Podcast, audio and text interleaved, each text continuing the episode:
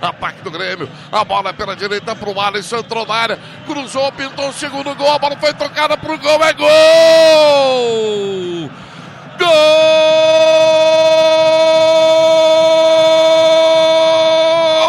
Do Grêmio Cebolinha!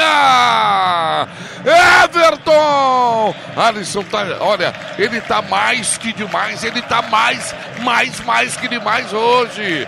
Esse cara tá completamente louco, Alisson. Ele escapou, serviu o Everton livre, perna esquerda, chapou pro fundo da rede o Atlético Tucumã.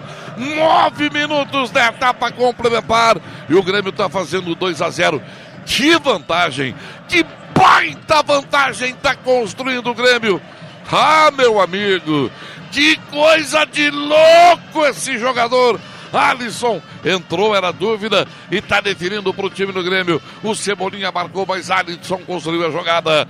Grêmio 2 a 0, uma vantagem do tamanho da arena tricolor, Simon Bianchini. Até maior, Marco Antônio Pereira. O Grêmio vai passando por mais um argentino, quinto na sequência em mata-matas. A bola lançada na ponta direita para o Alisson, ganhou em velocidade. O Cebolinha, que é salgado, faz muita gente chorar, ganhou um passe mamão com açúcar na cara do Luquete só cumprimentou com o lado interno do pé, mandando pro fundo do gol. O Grêmio amplia aqui na Argentina.